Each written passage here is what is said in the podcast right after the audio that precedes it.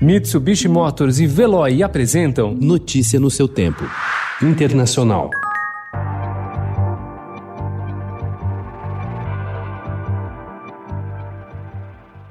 O presidente Donald Trump decidiu enviar mais 100 agentes federais para Portland, no estado do Oregon, para conter a onda de protestos que tomou conta da cidade. Segundo o jornal Washington Post, o Departamento de Segurança Interna estuda ainda mandar outros 50 homens da Agência de Alfândega e Proteção de Fronteiras, que reforçariam o contingente que já está no local reprimindo as manifestações.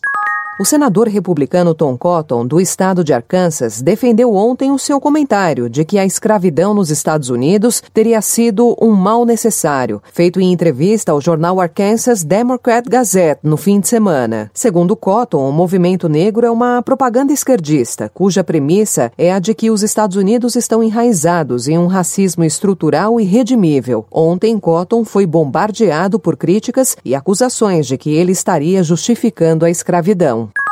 Imitar anúncios de fast food, detalhar calorias nos cardápios de restaurantes e andar de bicicleta por prescrição médica são algumas medidas do plano do governo britânico contra a obesidade, anunciado ontem depois que um estudo apontou a questão como um agravante da Covid-19. A decisão representa uma mudança na política do primeiro-ministro Boris Johnson, que já havia se declarado contra impostos sobre nossos pecados. Johnson chegou a ficar internado na UTI em abril depois de contrair a Covid-19. Desde então, ele já atribuiu várias vezes a gravidade de seus sintomas ao seu sobrepeso.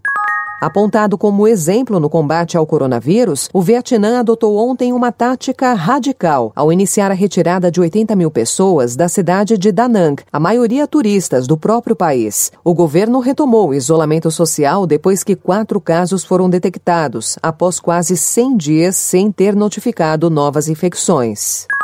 O governo da Coreia do Norte divulgou ontem o primeiro caso de coronavírus. Até agora, o país era um dos dois únicos no mundo que não tinham notificado o vírus. O Turcomenistão garante que não tem nenhum caso de Covid-19. Segundo a agência de notícias estatal KCNA, um homem que tinha fugido do país para a vizinha Coreia do Sul havia três anos voltou ilegalmente e apresentou sintomas da doença. Autoridades em Seul não confirmaram a informação. O líder supremo norte-coreano, Kim Jong-un, ordenou o fechamento da cidade fronteiriça de Kaesong, onde o homem infectado teria sido resgatado por soldados do exército. Notícia no seu tempo. Oferecimento Mitsubishi Motors. Apoio Veloy. Fique em casa. Passe sem filas com o Veloy depois.